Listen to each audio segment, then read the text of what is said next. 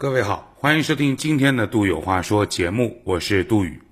提醒大家，收听节目的同时，欢迎关注微信公众账号“杜有话说”。同时，您还可以通过蜻蜓 FM、考拉 FM 在线收听、下载、回听本节目。今天呢，要跟各位聊一个比较魔幻的新闻啊。这个新闻的标题叫做“三十岁不嫁丢人吗？”八月一号晚上。姑娘小王在电影院看电影的一半，接到了父母的电话，说爸爸在单位跟人吵架，气得身体都不好了。匆忙赶到爸爸工作的厂里，得知事情的经过之后，小王姑娘被彻底的激怒了。你女儿都三十了还不嫁人，丢不丢人？这句话深深的刺激了小王父女。以上新闻，八月二十五号澎湃新闻的报道。这个新闻呢，语言有点不详啊。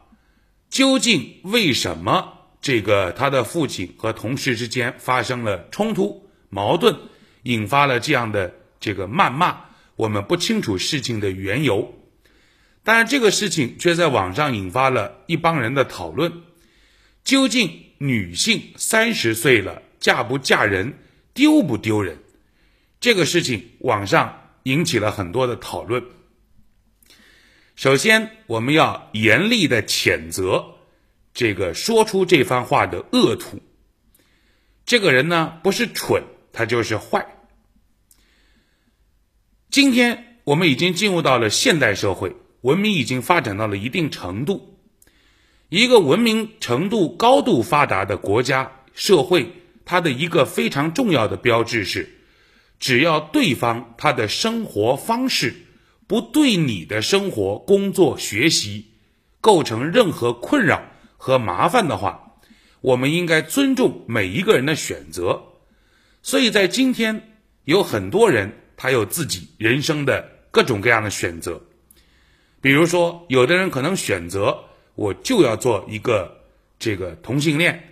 有的人可能选择我就是独身主义者，有人结了婚之后选择我就要做一个丁克家庭，有的人可能就选择我就是不结婚，或者我就是不愿意将就。只要这种生活他的选择方式不对你的生活构成打扰或者困扰的话，我们就无权指摘。所以说出这番话的人其实非常不理智，也非常不文明。甚至有一些坏，但是的确，这个话呢，从另外一方面也反映了一些问题，比如说关于大龄的未婚的男女青年的问题啊。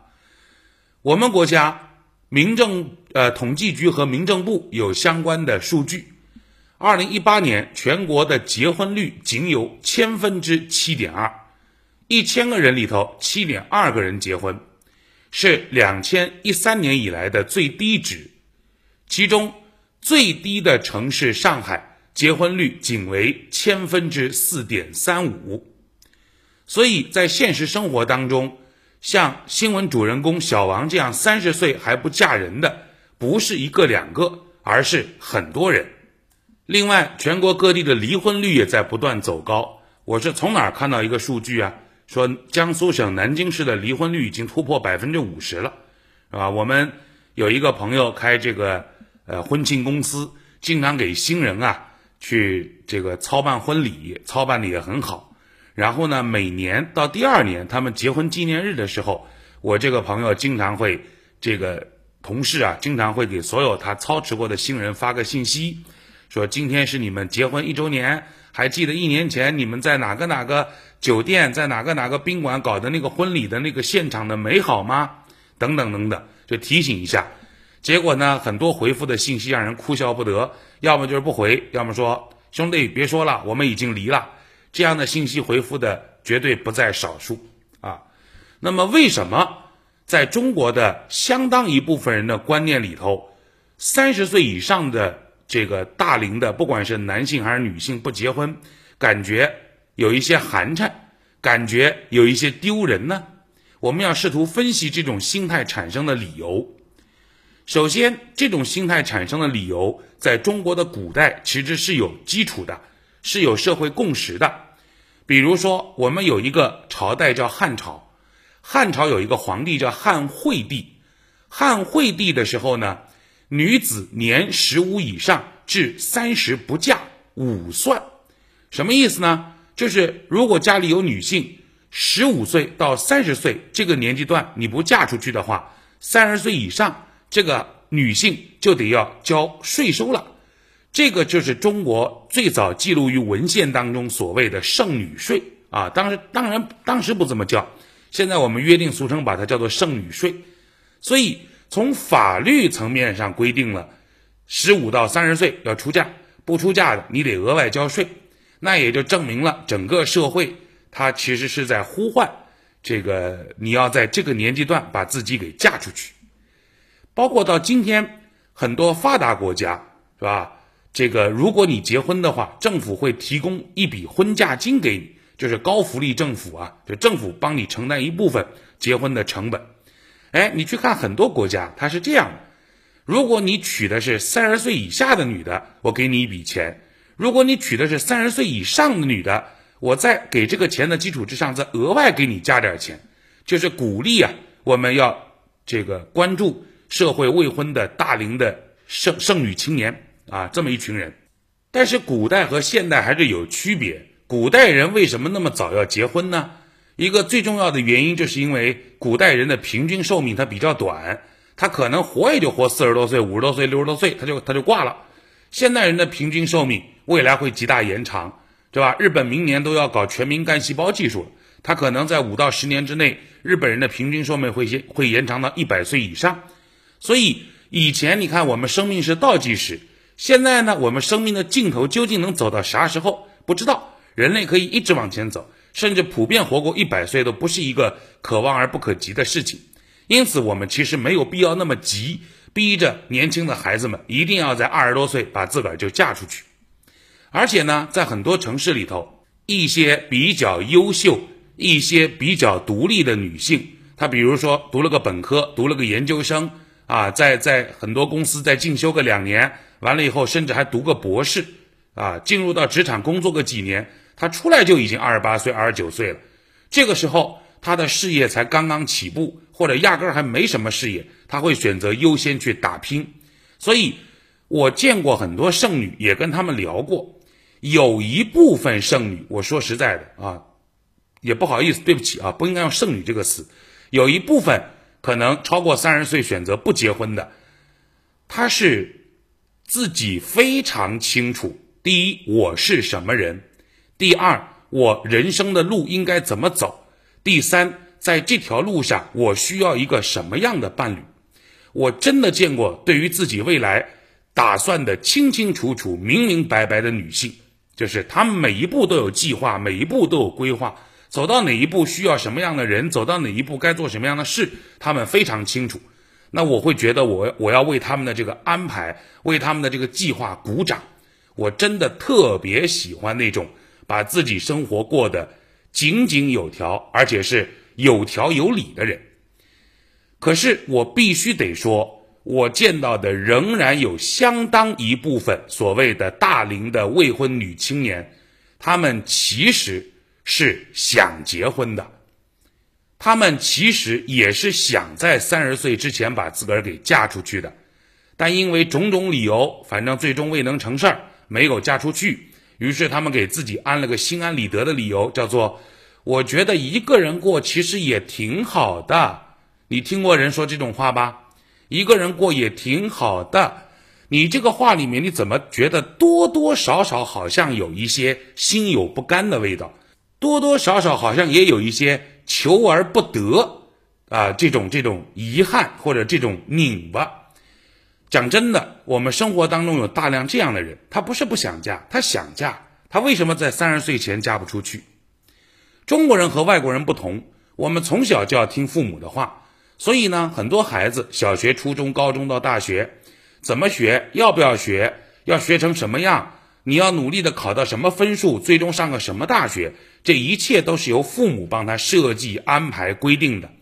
所以呢，等到他大学毕业，踏上社会，开始跟同事接触，开始跟工作接触，开始要挣钱的时候，他突然觉得一件事情，就是自我意识开始觉醒。可是他人生过去那几十年一直是在父母的笼罩、关心、呵护之下长大的，他又不能完全摆脱父母，所以在择偶的这个问题上呢，就产生了自我意识和父母意识的对抗。当然，皆大欢喜的状态就是我看中的人，我父母爹妈也看中了。但很多时候是这样的，就是父母看中的孩子看不中，孩子看中的父母又不乐意，对吧？所以造成各种各样的纠结，各种各样的拧巴。最后又由于年轻，事情处理的也不是很稳妥，最后就不得已而分手。这种事情其实是占大多数的。那么问题就来了，父母和孩子之间。为什么会有巨大的冲突？因为他们要的不一样。年轻人找对象要的是感觉，要的是 feel，要的是爱情。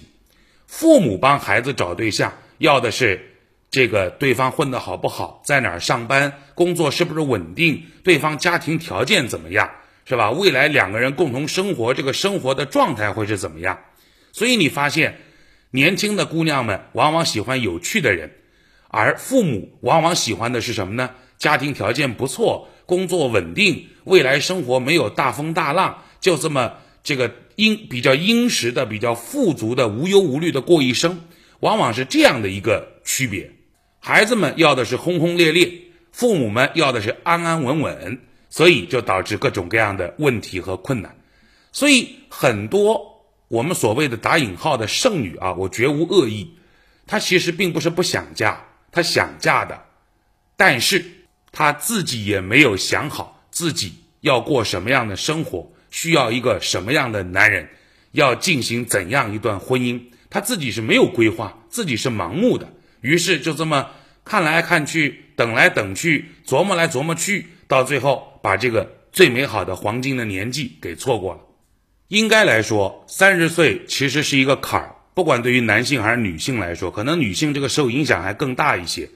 虽然我们一定相信三十岁以后你还是能找到自己的幸福，甚至更加幸福，但是从婚介市场或者从普遍的大家的约定俗成的概念当中，三十多岁的姑娘肯定就不如二十多多岁的姑娘吃香。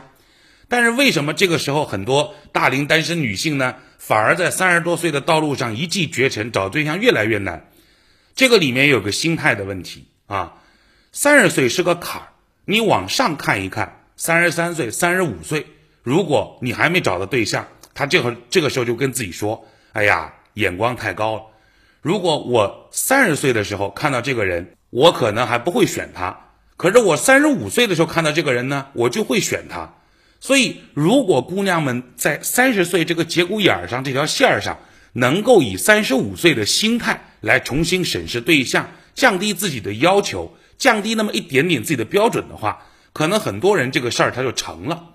但是很多姑娘卡在这个节骨眼上，因为她刚刚结束二十多岁嘛，所以她仍然以二十岁的、二十五岁的、二十七岁的那个状态来要求自己。你见过多少个三十岁以上的姑娘？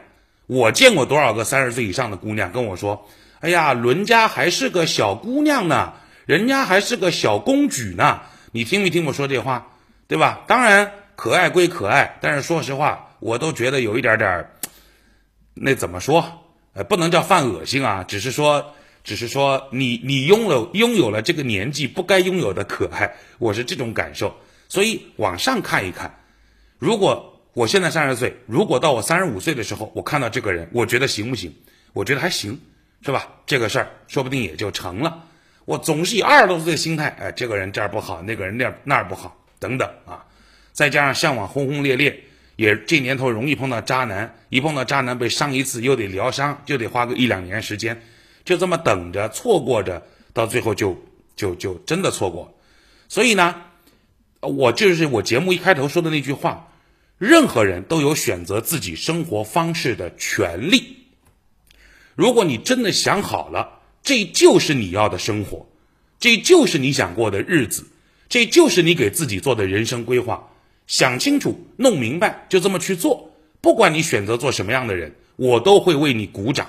我由衷的、这个发自内心的赞叹一句：你真棒。但是我们的的确确有很多姑娘是被时代是被工作，是被周围的亲朋好友，是被父母推着走。已经快到了二十八、二十九、三十、三十一这个年纪了，他自己也不知道自己想要的是什么，每天不断的跟自己讲，跟周围的人讲，哎呀，不结婚也没什么，但是心底里其实是渴望一份爱情的。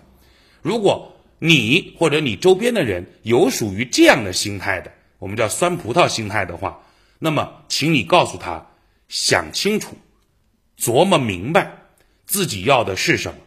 如果这就是你要的目标。